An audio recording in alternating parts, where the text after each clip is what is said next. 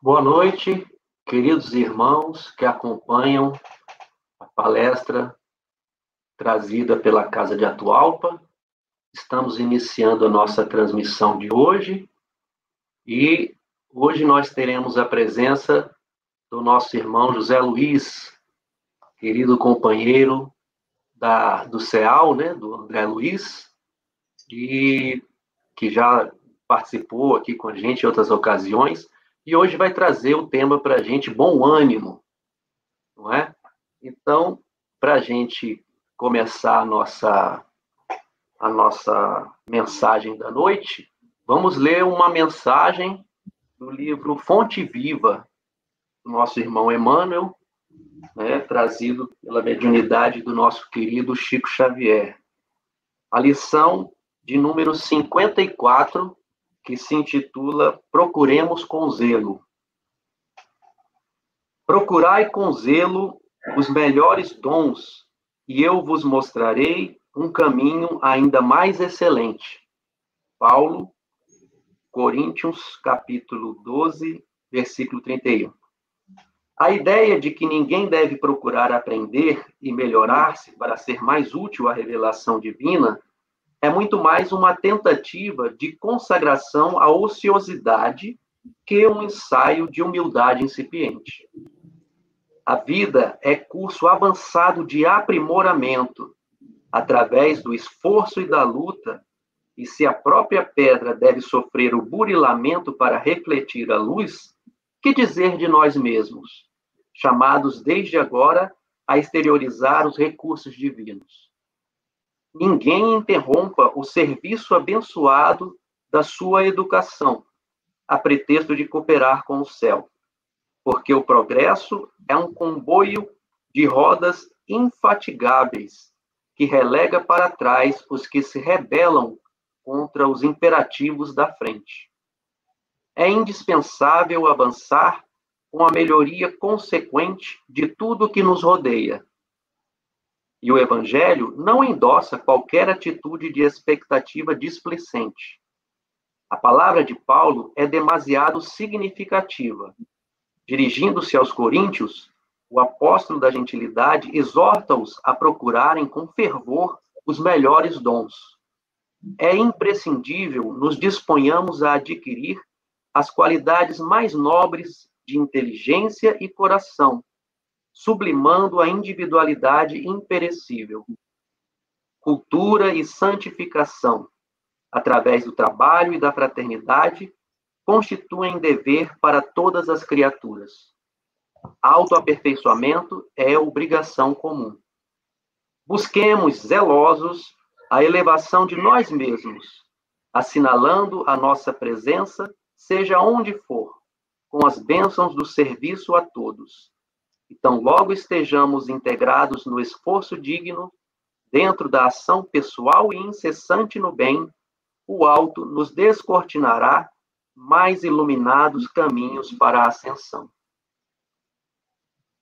Então, vamos fazer uma, uma breve oração para a gente iniciar o nosso trabalho, né? Agradecemos a Deus, nosso Pai, a oportunidade de estarmos aqui reunidos em nome do Senhor, para levar a mensagem aos lares de todos os irmãos. Que possamos permanecer unidos em vibração para assimilar da melhor forma possível a mensagem do nosso irmão Zé, José Luiz. E assim, com a permissão do mais alto, nós iniciamos a nossa palestra da noite. Eu passo a palavra, então, ao nosso irmão Zé Luiz. A palavra é sua, Zé. Um abraço.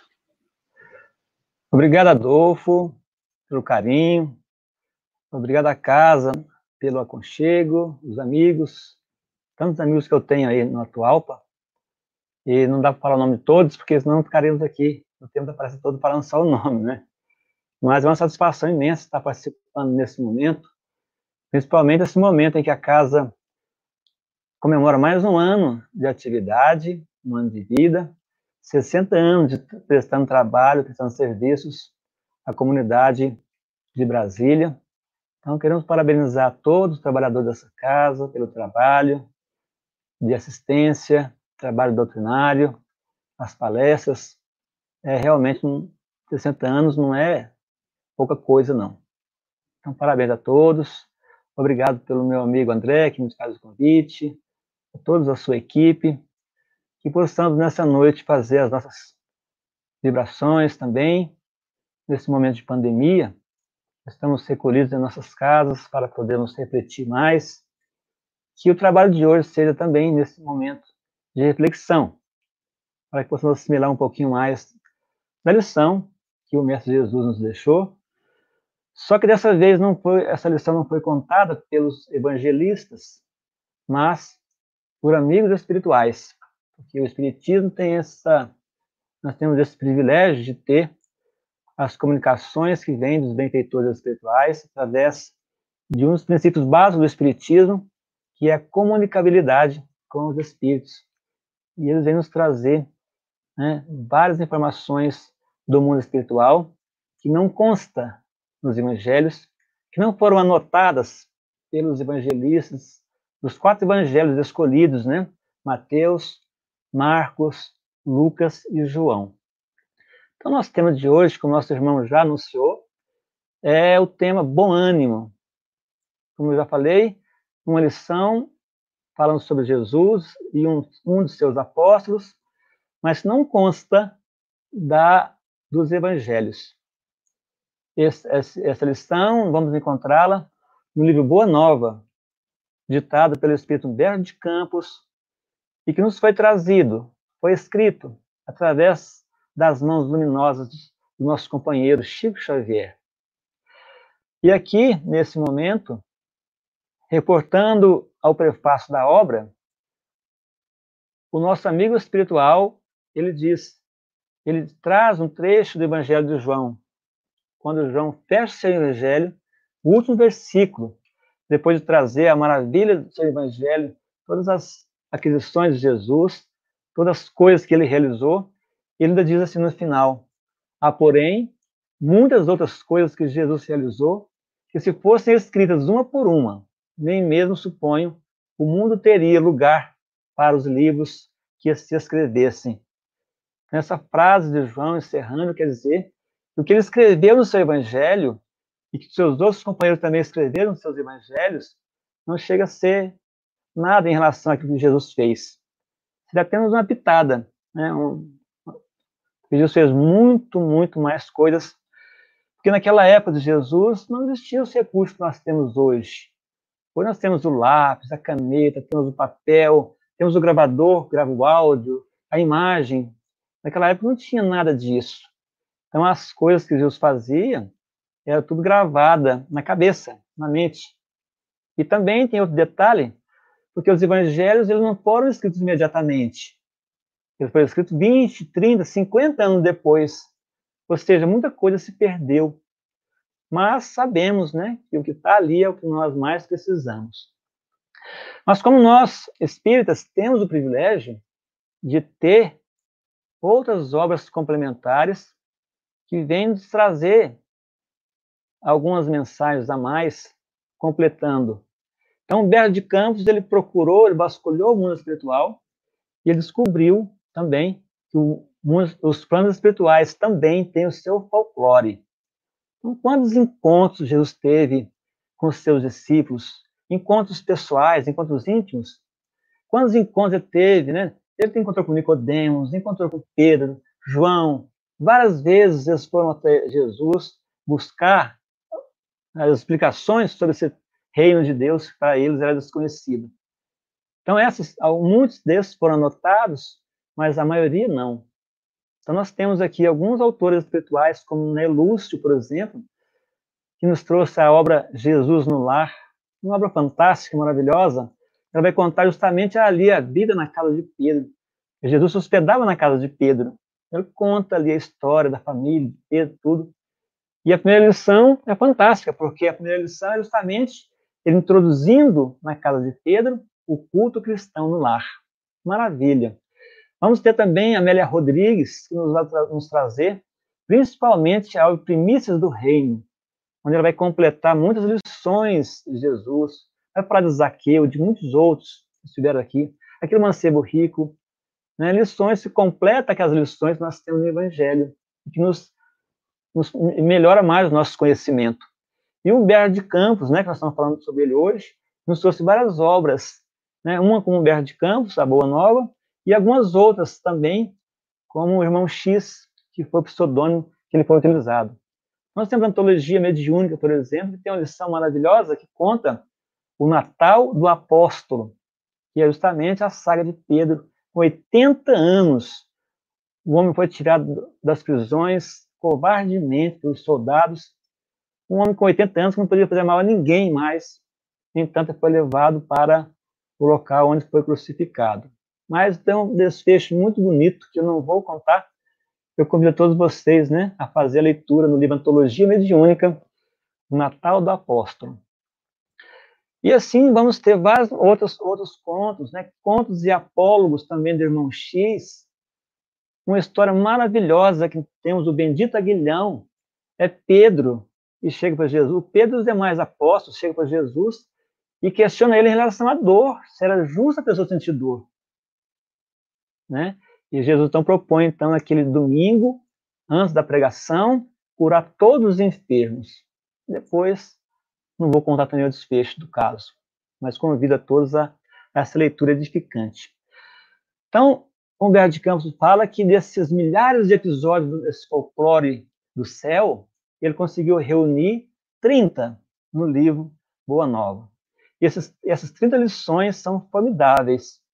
Começando, né, vai falar inclusive fecha, inclusive, o trigésimo, trigésima lição, falando de Maria, né, fechar com chave de ouro. Então, nós convidamos a todos a fazer uma leitura do livro Boa Nova, que vai realmente nos trazer muito enriquecimento. 30, 30 capítulos. Mas eu gostaria, antes de entrar no capítulo 8, que é o estudo da noite, é, fazer um pequeno comentário do capítulo 3, intitulado é, as primeiras pregações, porque os capítulos estão mais ou menos encadeados uns dos outros. Né? Então, conta Humberto de Campos que no ano 30 de nossa era, Jesus, depois de ter estado com Batista nas areias ardentes das Arábias, ele então vai rumo a Jerusalém. Então, conta ele, numa linguagem bonita, uma linguagem poética, ele diz: sentado como um peregrino nas adjacências do templo, Jesus foi notado por um grupo de sacerdotes e pensadores ociosos que se sentiram atraídos pelos seus traços de formosa originalidade e pelo seu olhar lúcido e profundo. Alguns deles se afastaram sem maior interesse, mas Hanan, que seria mais tarde o juiz inclemente de sua causa, aproximou-se do desconhecido Dirigiu-se-lhe com orgulho. Galileu, que fazes na cidade? E a resposta é fantástica. Olha só. Jesus disse para ele: Passo por Jerusalém buscando a fundação do reino de Deus. Jesus exclama com extrema nobreza, grande nobreza. Mas o sacerdote, desprezando Jesus, pergunta para ele, né, faz uma pergunta com extrema ironia reino de Deus? E que pensas tu vencer isso? Um sinal de deboche. E Jesus dá uma resposta melhor ainda do que a primeira. A melhor definição que eu já vi na minha vida, de todos os estudos que eu já fiz, sobre o que é o reino de Deus. Então ele responde: esse reino é a obra divina no coração dos homens. Então, essa é a definição que Humberto de Campos buscou nas histórias né, sobre essa questão no reino de Deus. Então, essa história não está contada também no, no Novo Testamento, no, nos Evangelhos, mas é contada aqui por Humberto de Campos. Mas Jesus, então, continua então o diálogo de Jesus com Hanã. Nós vamos parar por aqui. Mas vamos lembrar que sempre Hanã fazia pergunta para Jesus, sempre com orgulho, porque ele era muito orgulhoso, afinal de contas, ele era um sacerdote que conhecia tudo da Torá, da lei de Moisés. Então, ele perguntava com orgulho e Jesus respondia com humildade. Então, Emmanuel fala para gente que a única voz que o orgulho respeita é a voz da humildade. E por isso que Jesus, quando ele iniciou o Sermão da Montanha, ele iniciou o Sermão da Montanha com as bem-aventuranças, e a primeira bem-aventurança é justamente sobre a humildade, porque a humildade é que vai ser o, a base para todas as bem-aventuranças, para todo o Sermão da Montanha. Então ele disse, bem-aventurados pobres de espíritos, porque é deles o reino dos céus. Então esse reino do céu no coração dos homens só adquiriremos com a humildade. E a humildade é a única que vai vencer o orgulho, até mesmo o nosso próprio orgulho. Outras vezes, o sacerdote fazia a pergunta para Jesus com acentuada ironia. Jesus respondia com serenidade.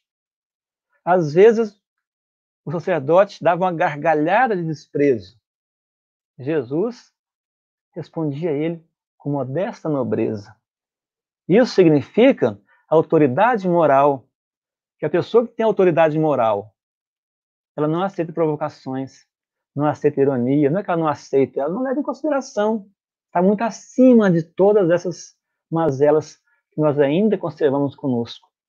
No final, ele também trata Jesus assim como se ele fosse uma superioridade, né, muito superior. Coitado, não sabia com o que ele estava falando. Mal ele imaginava que estava falando com o planeta, com o governador do planeta, segundo Emmanuel, né? E quando eu falava com Jesus com superioridade, com superioridade de ser um sacerdote, Jesus tratava ele com uma energia serena, né? Então nós somos criados assim, né? Com muito amor, com muito carinho, mas às vezes nós estamos passando por alguns processos de aperfeiçoamento, como foi dito na lição de hoje, que o nosso amigo Adolfo fez. Né? A gente precisa estudar, aprender, nos burilarmos, para conseguir chegar no nível de autoridade do nosso mestre, do nosso guia e modelo que é Jesus. Depois que Hanan percebeu que ele jamais atingiria Jesus, que sempre que ele ia agredindo Jesus, ele, Jesus ia com paciência, com calma, assim, jamais ofendê-lo, desprezá-lo. Então, ele dirige um sorriso de profundo desprezo para Jesus e demanda a Torre Antônia, que era um local onde estava instalado o Sinédrio. Mas, no dia seguinte, Jesus então se dirige para a Galileia. Ele vai e ganha as margens do Tiberíades, como se procurasse algum amigo que tivesse à sua espera. Aí a história vai contando maravilhosamente como ele encontra Pedro, como ele encontra André, como ele encontra João, o irmão Tiago, Levi, e assim ele vai encontrando todos até formar, então, um grande grupo de discípulos. Chegou a ter centenas de discípulos, até o dia que ele chegou, que ele reuniu nos doze, convidou doze homens que teria autoridade na sua mensagem. Um deles era Bartolomeu. E Bartolomeu, também conhecido como Natanael. Nós vamos observar que no Evangelho, é, nos Evangelhos sinóticos, ou seja, Marcos, Mateus, Marcos e Lucas, vamos encontrar Bartolomeu. Perdão. E no Evangelho de João, Natanael. Por que essa diferença? Porque Natanael era o nome oficial, podemos dizer assim, o nome de batismo, né? Nos dias de hoje diríamos assim. E Bartolomeu era um nome carinhoso, um nome que, que era, ele era chamado de Bartolomeu baseado né, no seu pai. Porque naquela época, as pessoas não tinham sobrenome. Então se colocava, chamava a pessoa pelo nome e em seguida pelo nome da cidade que a pessoa morava. Por exemplo, Jesus de Nazaré. Nazaré é a cidade que ele morava. Maria de Magdala. Então, Maria morava na cidade de Magdala. O outro meio de chamar as pessoas é envolvendo o nome do pai. Por exemplo, quando Jesus falava com Pedro, dependendo da maneira de falar, ele dizia Simão Bar Jonas. Então, Bar, né, é, é uma palavra que significa filho. Vem lá do hebraico, do aramaico, filho. Então, Bartolomeu, quer dizer, filho de Ptolomeu. Então, Bartolomeu era um nome assim mais carinhoso, um nome que, né, que relacionava ele com seu pai, Ptolomeu. Mas Bartolomeu, ele, morava, ele, ele era de Caná, nasceu em Caná, na Galileia. O mesmo local onde Jesus realizou né, seu primeiro prodígio, quando ele transformou a água em vinho. Tá bem possível, bem provável, naquele momento, Bartolomeu acompanhou aquele episódio que ficou marcado para todos nós. mas ele morava atualmente na cidade de Dalmanuta. Então, segundo Emmanuel, desculpa, segundo Humberto de Campos, é, Bartolomeu foi um dos mais dedicados discípulos do Cristo. Desde as suas primeiras pregações, ele sempre acompanhou o Cristo. Às vezes a gente dá valor, né, porque sempre estava do lado de Jesus, os três, né? Pedro, João e Tiago, eles estavam nas aulas mais difíceis de Jesus, eles estavam presentes. Mas, segundo aqui Humberto de Campos nos relata, Bartolomeu também sempre esteve muito presente na vida, nos trabalhos de Jesus. Só que Bartolomeu era uma pessoa que apresentava assim, um quadro psicológico de muita tristeza, muito pessimista. Bartolomeu achava que tudo, todo mundo estava contra ele. Né? Então, diante das dificuldades do mundo, né, ele tinha essa dificuldade de enfrentar todas elas. Então, ele apresentava-se um quadro de melancolia. A melancolia, nós vamos encontrar no Evangelho segundo o Espiritismo, uma passagem, uma mensagem do Espírito François de Geneve, e ele fala sobre a melancolia. Então, ele faz a pergunta, logo de início da sua mensagem, ele faz uma pergunta. Ele pergunta: Sabeis por que, às vezes, uma vaga tristeza se apodera dos vossos corações e vos, e vos leva a considerar amarga a vida? Quando de nós passamos por isso, né? Às vezes, na nossa vida, nós passamos por dificuldades, às vezes nós sentimos, assim, uma tristeza. Nós, às vezes, não sabemos de onde vem essa tristeza. Ela vem do lado do nosso íntimo, lá, né? Do nosso passado, do nosso passado delituoso, nós não temos ainda a ciência disso. Então, ele vai explicar também essa questão lá no, no capítulo 5 do Evangelho segundo o Espiritismo, Bem-aventurados aflitos. Bartolomeu também tinha uma família complicada. A família de Bartolomeu não, não gostava dele, ele era desprezado pela família. Então, os irmãos agrediam ele verbalmente, tudo. Talvez a única pessoa ali que, que tivesse mais carinho com ele fosse a sua genitora. Gostava mais dele. Só que ela tinha desencarnado recentemente, o que trazia mais melancolia ainda, né? Trazia mais tristeza para esse apóstolo. Mas então Humberto de Campos nos conta que, que Jesus morava na casa de Simão Pedro, se hospedava em Simão Pedro. Então a casa de Simão Pedro era como se fosse um local de reuniões, onde se encontravam os apóstolos, os amigos, as pessoas iam ali às vezes para receber né, um medicamento, receber uma mensagem de Jesus. Então, a casa do Simão Pedro era assim. Pedro morava com a família, né, morava com os filhos, com a esposa e também com a sogra. Então, esse dia, é, Simão Pedro e sua família estavam é, envolvidos lá com os afazeres domésticos e deu uma oportunidade que se encontrou, então, ali frente a frente, Jesus e o apóstolo Bartolomeu. Jesus olhou para Bartolomeu, olharam profundamente, e Jesus faz uma interrogativa, né? Eu imagino, não fala na obra, que Jesus deve ter falado assim para Bartolomeu: Bartolomeu, que tristeza é essa, meu filho? Você está do meu lado, você recebeu de mim a autoridade da minha mensagem, nessa tristeza toda, o que está acontecendo com você? Ou seja, iniciou-se ali um atendimento fraterno. Jesus atendendo né, aquele apóstolo que estava com dificuldade, como ele atendeu a todos os outros também. Então Bartolomeu diz para Jesus: Mestre, não saberia explicar por que de minhas tristezas amargurosas. Então Bartolomeu sentia uma vida amarga, né? A vida dele era assim, dificuldade. Aí ele fala, faz um desabafo a Jesus. Então ele diz assim: Só sei dizer que o vosso evangelho me enche de esperança para o reino de luz que nos espera os corações. Então ele ouvia a mensagem de Jesus, dava para ele um alento, não um alento suficiente para ele deixar de ser triste, de ser melancólico. talvez ele não tinha ainda inter, inter, é, introjetado a mensagem do mestre. Que às vezes nós achamos que basta uma, uma leitura simples da mensagem de Jesus para a nossa mudança, para a nossa reforma íntima, e não é assim. Alcione, no livro Renúncia, ela nos ensina que a mensagem do Cristo precisa ser conhecida, meditada, sentida e vivida. Talvez Bartolomeu estava ainda no campo do conhecimento ainda. Ele precisava meditar muito em relação à mensagem de Jesus, muito sentir a mensagem de Jesus. E a vivência, ela é ao longo da nossa vida. Né? Vamos vivendo cada dia mais mensagem de Jesus. Então, ele fala, mais uma vez, Bartolomeu, falando com Jesus assim: Mestre, quando esclarecesse que o vosso reino não é desse mundo, experimentei uma nova coragem. Então, a mensagem de Jesus sempre dava para ele um alento. Né? Mas só que ele vem depois trazendo algumas coisas negativas. Ele diz assim: Pois aqui o selo do mal parece obscurecer as coisas mais puras.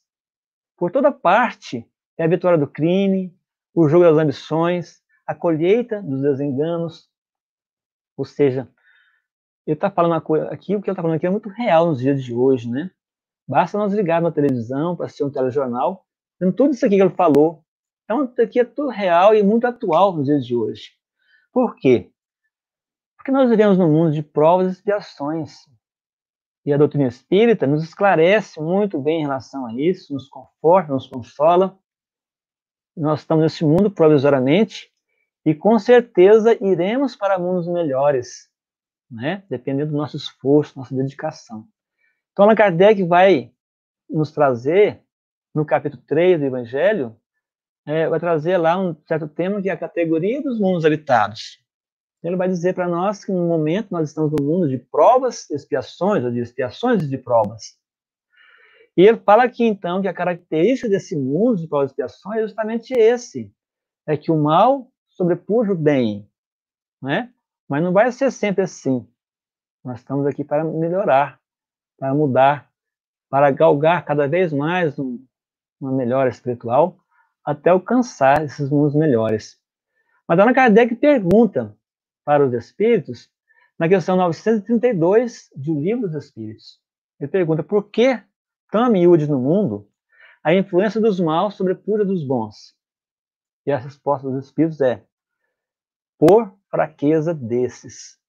Os maus são intrigantes e audaciosos. Os bons são tímidos. Quando eles, esses quiserem, preponderarão.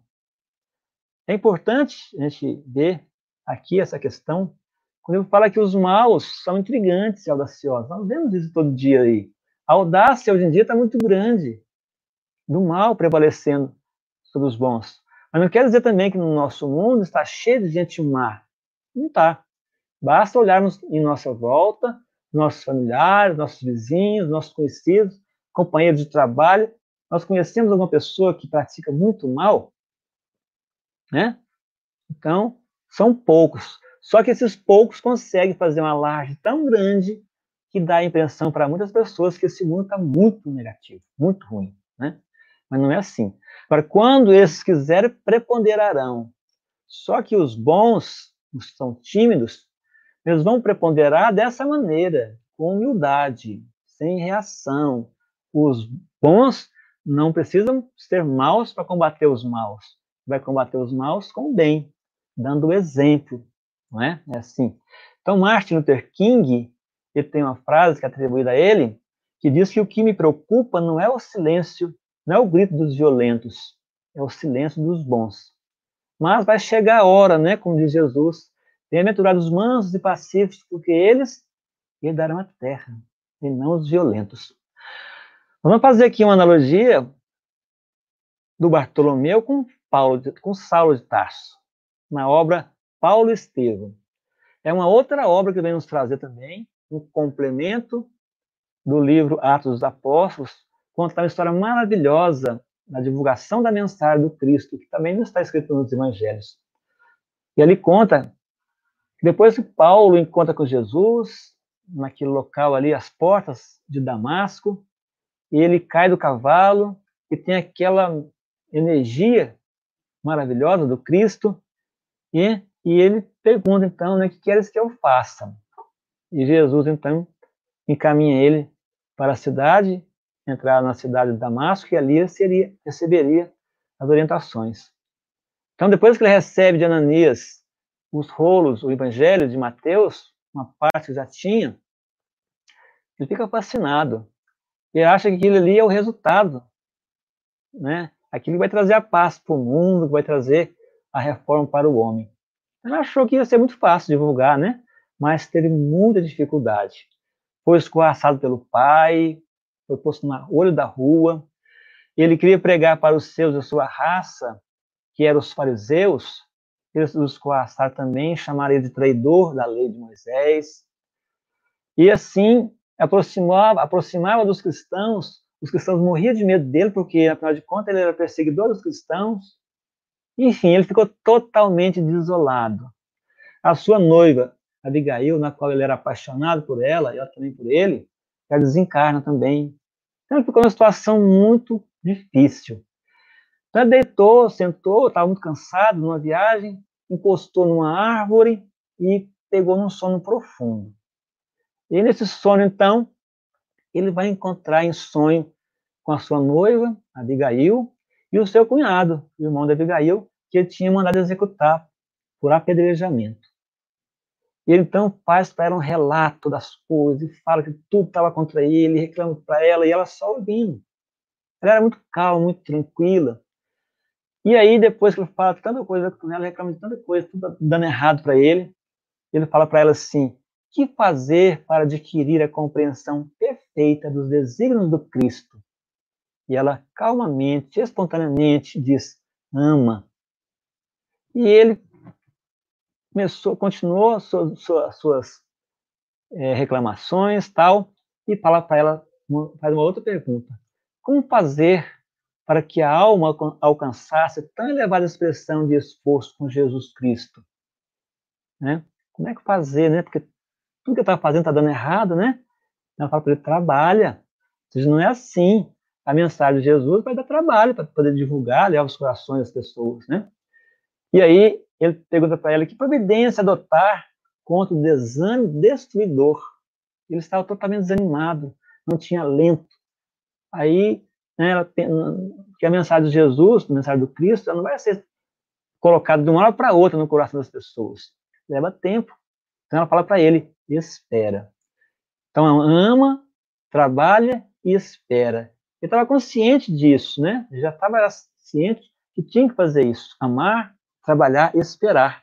Mas ele fala para ela, né? Porque como conciliar as grandes lições do Evangelho com a indiferença dos homens? Porque nós temos o livre-arbítrio, cada um pensa de uma maneira, né? Nem todo mundo aceita as coisas. Até hoje, a mensagem do Cristo não é aceita totalmente. Imagina naquela época. Ele teve muitas dificuldades, sofreu muito.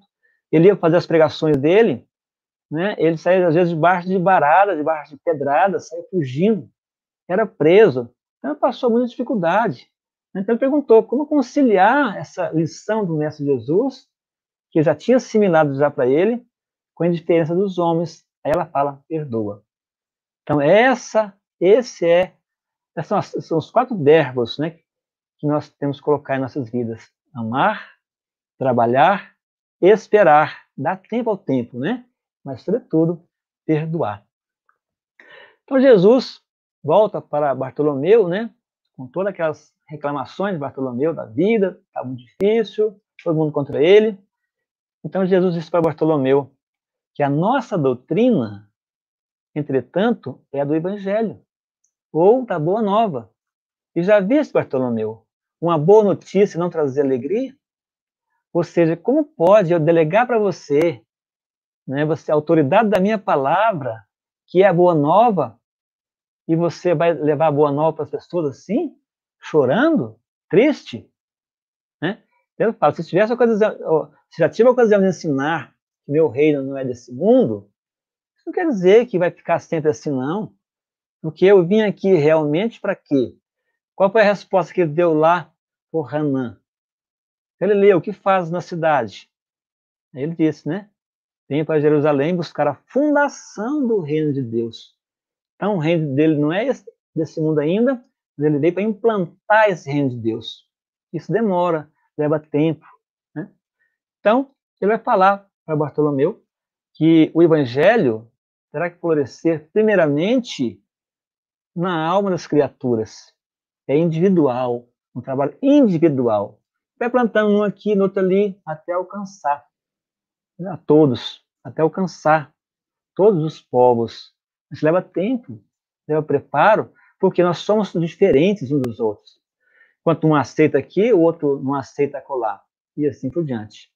Então, vamos fazer aqui uma analogia com a parábola do semeador, que o próprio Jesus contou para seus apóstolos. Então, ele vai contar mais ou menos assim: que o semeador saiu a semear.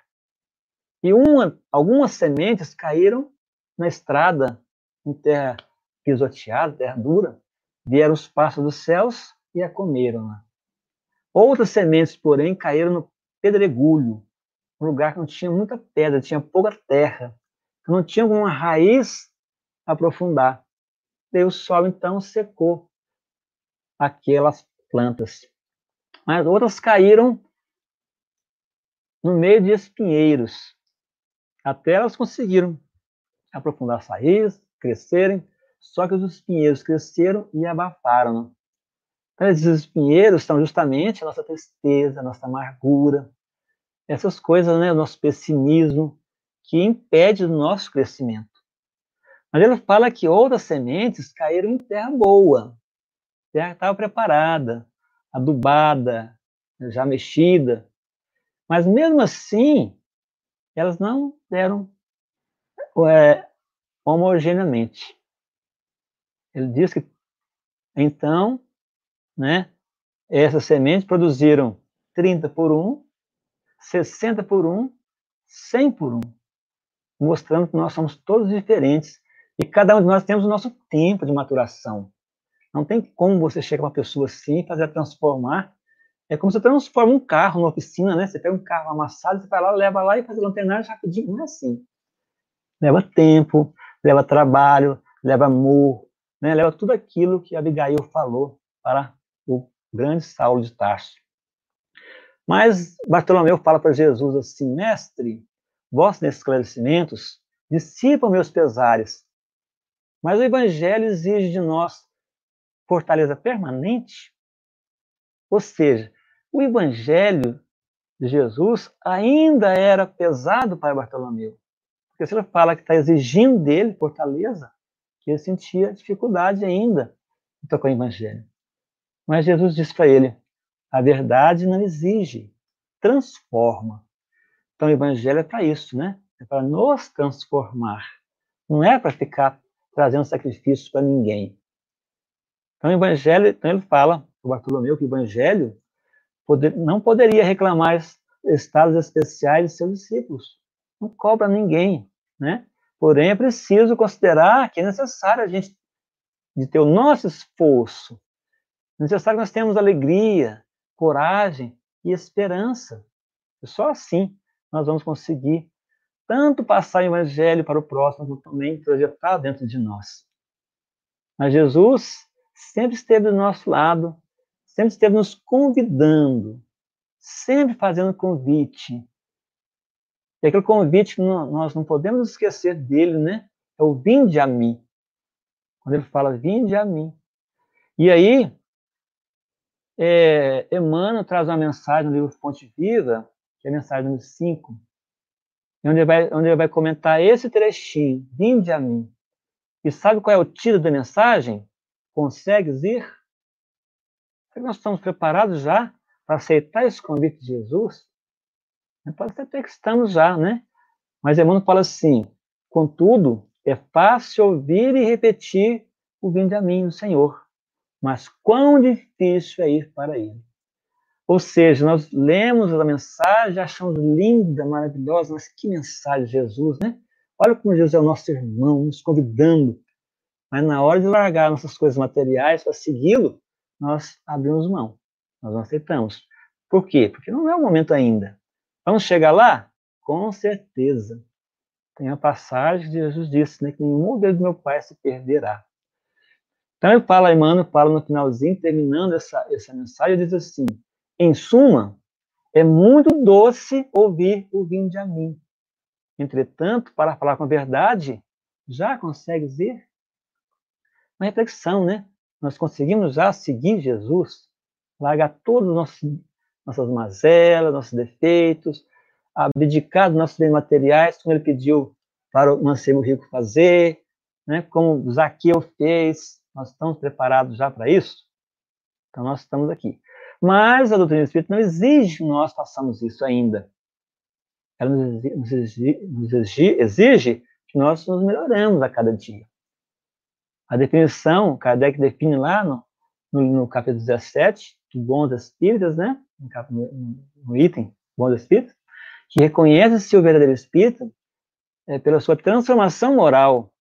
Ou seja, como é que eu estou tratando a minha, minha família, a minha esposa, meus filhos, como eu estou na sociedade, perante a sociedade, no meu trabalho, eu estou agindo honestamente, sinceramente, nessa transformação moral. E também pelos esforços que empregamos para domar as nossas más inclinações. Então, nós não estamos obrigados ainda a domar por completo nossas más inclinações, porque não temos como fazer isso no momento. Nós temos que estar sempre procurando ser cada dia melhor. Hoje, melhor do que ontem. Amanhã, melhor do que hoje. Porque Jesus nos fala nessa mensagem do mim, lá no finalzinho, ele fala que o meu jugo é suave e meu fardo é leve. Então, se nós temos, estamos hoje com um fardo pesado, a culpa não é do Cristo. A culpa não é de Deus. A culpa é nossa mesmo. Que nós nos afastamos muitas vezes da lei de Deus, por isso nós às vezes nos sentimos, né, sentimos é, o fardo pesado, vem as nossas dores, as nossas dificuldades. Então, o homem só é infeliz quando se afasta né, de Deus.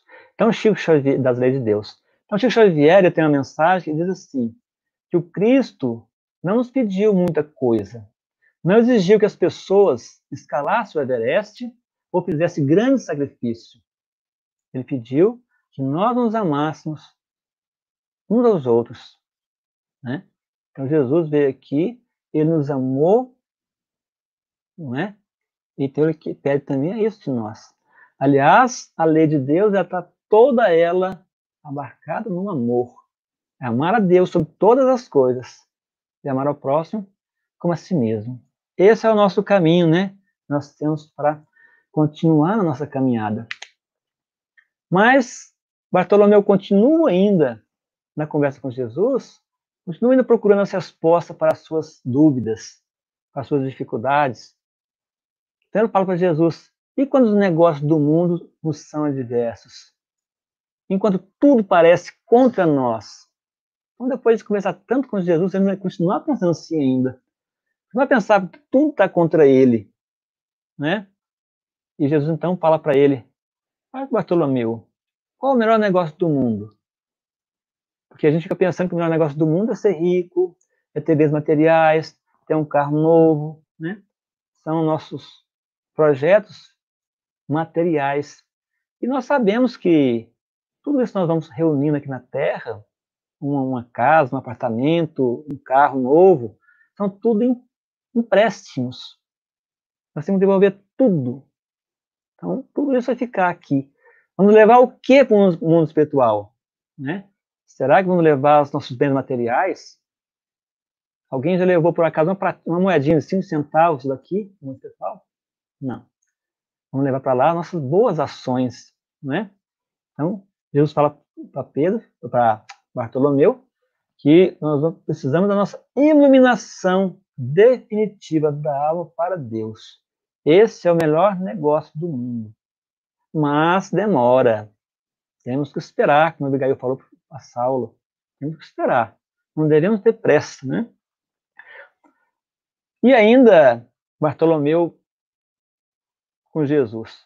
Mestre, não será justificável a tristeza quando perdemos um ente amado?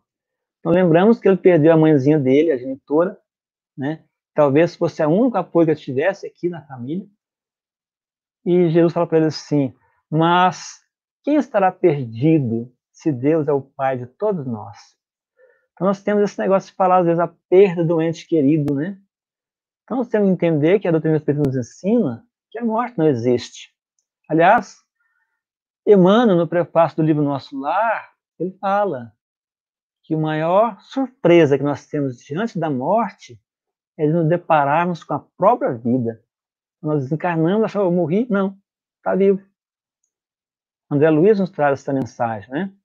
no livro Nosso Lar, que Emmanuel faz o prefácio. Então, o espírito, ele segue a caminhada dele, a caminhada evolutiva.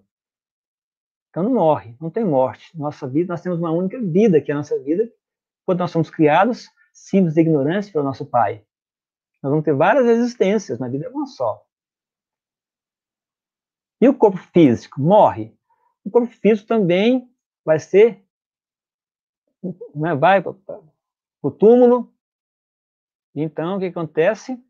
Ele vai, os elementos do corpo físico vai voltar para a natureza, formar outros corpos. Também não morre. Como já dizia Lavoisier, na natureza nada se cria, nada se perde, tudo se transforma. Então, quando nós falamos aqui em destruir, Kardec fala que é necessário destruir, ou seja, transformar para melhorar. Né? Então, nós vamos entender que a vida é assim. Uns vêm aqui para viver alguns anos, outros alguns meses, alguns até algumas horas. Por quê? É o compromisso feito, é o planejamento espiritual. Se um ente querido meu desencarnou ainda com tenridade, é porque terminou aqui a missão dele e ele retornou para o mundo espiritual, retornou ao Pai, não é verdade? Então vamos ver, por exemplo, Chico Xavier tinha uma missão grande, viveu 92 anos. Né? Eurius Barçanufo também, só que Eurius tinha uma missão grande também, mas ele conseguiu todo o seu trabalho, a sua missão aqui não era tão longa quanto do Chico Xavier. Viveu 38 anos. E nos conta no livro Corina Novelino, no dia 25 de abril de 1918, quando o mundo vivia também uma pandemia, a gripe espanhola, o mentor espiritual de Eurípides Barçanufo, São Vicente de Paulo, o convida para fazer um passeio em planos superiores e o avisa: Meu filho, está terminada a sua missão na Terra. Estamos atingindo outras esferas. Ou seja, terminou a missão dele, pronto, retornou ao mundo espiritual. Não é perda, né? Depois teremos outra oportunidade de nos encontrar, se assim Deus permitir. Então Jesus fala para Bartolomeu que a morte do corpo abre as portas de um novo mundo para a alma. Ou seja, a gente desencarnando aqui, nós vamos renascer no mundo espiritual. Depois nós voltamos aqui para o mundo material novamente. E assim nós estamos nessas esteiras das reencarnações. E como diz Leon Denis, a reencarnação é uma estrada né, que nos leva ao aperfeiçoamento.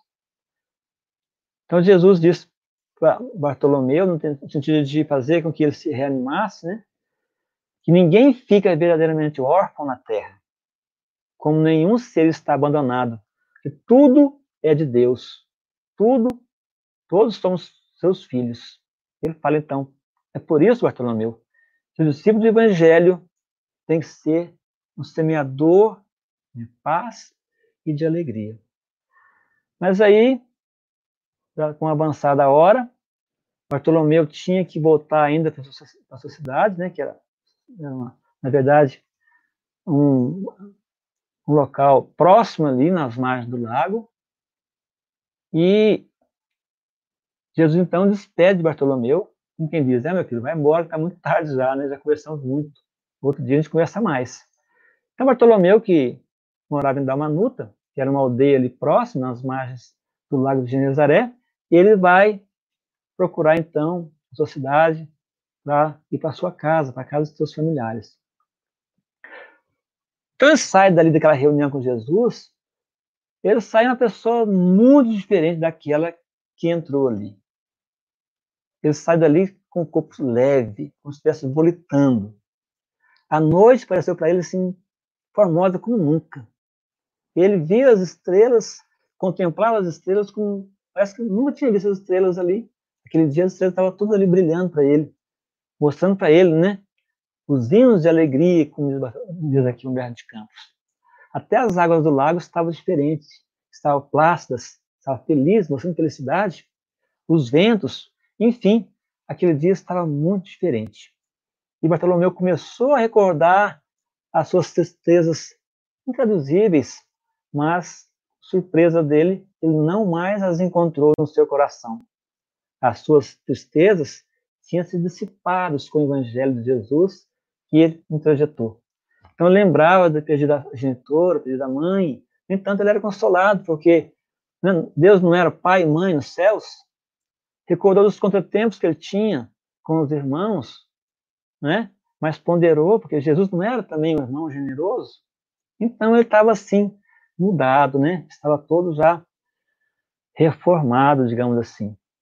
Então passou em revista os insucessos materiais com tudo que era as suas pescarias, as avarezas dos negociantes, os negociantes que ia lá pechinchar o trabalho dele, o trabalho cansativo dele, a madrugada toda, e ele ia, ele ficava triste, né? Porque afinal de contas eles queriam explorar ele, o trabalho dele.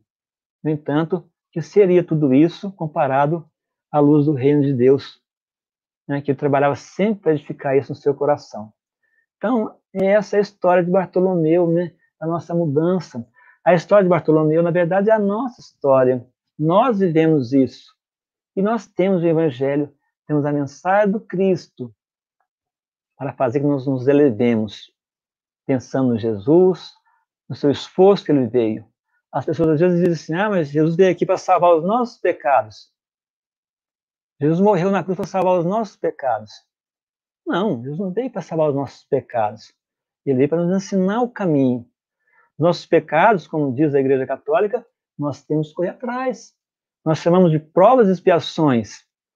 E se Deus tirar de nós as provas e expiações, como nós vamos evoluir? Se as provas e expiações nada mais são do que os nossos débitos do passado. E as provas são para nosso crescimento. Né? Então, Bartolomeu já tinha compreendido tudo isso já. Então, Bartolomeu chega em casa de madrugada, depois de passar por todos aqueles locais e contemplar tudo de maneira diferente. E as casas naquela época eram as casas simples, eram pescadores, eram casas de um cômodo só. Então, as pessoas dormiam cada um no seu canto, porque não tinha parede divisória. Então, imagino que ele deve ter chegado ali, assim, preocupado, para não acordar os seus irmãos que estavam dormindo, já era de madrugada. Então, deve ter chegado, assim, em casa, nas pontas dos dedos, né? Para não acordar ninguém. Só que Humberto de Campos traz um detalhe aqui, né? Um detalhe, assim, fantástico. Ele fala que quando ele abriu a porta, a fechadura enferrujada fez Aí o que aconteceu? Todo mundo acordou. E começou aquela, né, que acusando ele de tudo, acusando ele de mau filho, de vagabundo, traidor da lei, porque ele era considerado traidor da lei porque ele seguia Jesus, né, e eles acusando ele de trair a lei de Moisés. E Bartolomeu, naquele dia, ele recordou o evangelho e sentiu, só ele tinha alegria o bastante para dar aos seus irmãos. Ao invés de reagir, como ele fazia sempre, ele sorriu tratou isso com bondade, até mesmo justificou seu atraso ali, né? Enfim, o velho pai veio, acusou igualmente, escorraçando ele também. Mas o apóstolo achou natural. Afinal de contas, eu conheço Jesus, meu pai não conhece. Ou seja, quando meu pai conhecer Jesus, ele também vai aprender a perdoar, aprender a amar né, seu filho querido. Muito bem, então nós estamos chegando já no final, né? Mas depois que Bartolomeu repousou ali alguns instantes, porque já estava já amanhecendo o dia, ele então levantou que tinha um compromisso do trabalho, tomou lá suas velhas redes e demandou a sua barca. E quando ele entrou no mar, que ele viu todos os seus companheiros de serviço, ele levou todos eles uma frase consoladora, uma frase amiga, né? E é, observou né, que ali todos estavam assim, mais acolhedores, mais compreensíveis, seus camaradas de trabalho estavam mais dedicados ao serviço. À tarde, quando chegaram os comerciantes para comprar o seu produto, né, mesmo eles fazendo, criticando o seu trabalho, ele encheu eles de alegria, deu para eles as boas palavras, atitudes cativantes. Enfim, então, Bartolomeu havia convertido todos os seus desalentos num canto de alegria. E todos ali admiravam Bartolomeu, como ele estava, como ele estava diferente, mudado, mas o Cristo não. O Cristo conhecia com júbilo a nova atitude mental do discípulo. Mas, no sábado seguinte, Jesus segue, né, o mestre segue ali nas margens do lago, cercado de numerosos seguidores, onde ele ia fazer ali, ele ia pregar a boa nova. Todos ali do lado dele, seus discípulos, pessoas carentes, até mesmo doutores da lei, né, os, os apóstolos. Então Jesus começa a pregar a boa nova, a falar do reino de Deus, a fazer o que ele disse lá para Hanã, colocar o reino de Deus no coração das pessoas, né? A obra divina no coração dos homens. Mas aí, no momento lá, ele então traz um texto de Mateus que diz que o reino dos céus é semelhante a um tesouro que oculto num campo foi achado e escondido por um homem que, movido de gozo, vendeu tudo que possuía e comprou aquele campo. Nesse instante, o olhar do mestre pousou sobre Bartolomeu. E Bartolomeu parece que bebia aquelas palavras de Jesus. Então ele compreendeu que aquela história que Jesus contou era uma alusão ao ensinamento, e era para ele. Ele encontrou o tesouro. Ele vendeu tudo que tinha. Vendeu a preguiça, vendeu a tristeza, vendeu o desalento, vendeu tudo que tinha e comprou aquele tesouro que é o Evangelho de Jesus. Então Jesus olha, para Bartolomeu profundamente, né, que ele tinha um olhar lúcido e profundo, lembra lá do primeiro do terceiro capítulo? Olha profundamente para Bartolomeu, percebe que o apóstolo limpa uma lágrima e diz Humberto de Campos, era a primeira vez que Bartolomeu chorava de alegria. Então o pescador de Damanuta finaliza Humberto de Campos. Aderia para sempre os eternos júbilos do Evangelho do Reino. Para finalizarmos com uma frase de Jesus, está no Evangelho de João, e Jesus disse então, né? Tenho-vos dito isto para que em mim tenham paz. No mundo tereis aflições, mas tende bom ânimo, eu venci o mundo. Essa frase, então, nós encerramos aqui Agradecemos aí de coração a oportunidade de estarmos aqui hoje e desejamos a todos nós uma excelente noite e uma excelente semana. Muito obrigado e fiquem todos com Deus. Boa noite, irmão José Luiz. Muito obrigado pela sua presença, pelas suas palavras. Deus te abençoe, que você continue na lida, né, trazendo a mensagem né, para todos. Né? E, e o, o, cristão é alegre, né, José Luiz? Exatamente. É alegre. Não tem como divulgar a mensagem do Cristo, que é alegria, boa nova, né? Com tristeza, né? Chorando, né? é. né? Você vai chorando explicando o Evangelho? É, exatamente. É alegria, né? É alegre. E a é. gente tem que levar alegria, né? Levar alegria é, para todos os nossos irmãos. Né? Eu estou muito alegre hoje, muito satisfeito hoje, feliz, né, que essa alegria possa estender a todos os nossos irmãos que estão nos ouvindo nesse momento dentro dos ouvindo. Exatamente. Obrigado, viu, Adolfo? Adolfo Cavalcante. Faltou o meio, né? É, é verdade. Adolfo, Adolfo de Moraes Cavalcante, é isso aí. Então tá bom. Obrigado, um abração. Muito obrigado um pela oportunidade. Um abração para você e pela casa. Tá um abraço. Vamos fazer um aviso, então, antes da gente encerrar nossa transmissão. Está aí a o cartaz, convidando a todos para assistir a próxima palestra, que vai ser sobre o tema Amor e Renúncia, né, do nosso irmão Maurício Cury, já, já conhecido de todos, no dia 16, quinta-feira, né, às 20 horas. Estão todos aí, então, convidados a assistir. É, vamos encerrar, então, a nossa transmissão, fazendo uma, uma prece, né, agradecendo Deus, a oportunidade que nós temos, né, e trazer para dentro dos nossos corações essa mensagem de alegria e que nós possamos, no nosso lar, onde nós vivemos, onde nós convivemos com os nossos irmãos, levar essa mensagem de alegria. Muito obrigado, Deus. Muito obrigado, Jesus, pela tua mensagem e com a permissão do alto, nos despedimos agora em paz, encerrando a nossa transmissão, dizendo graças a Deus. Graças a Deus. Graças a Deus.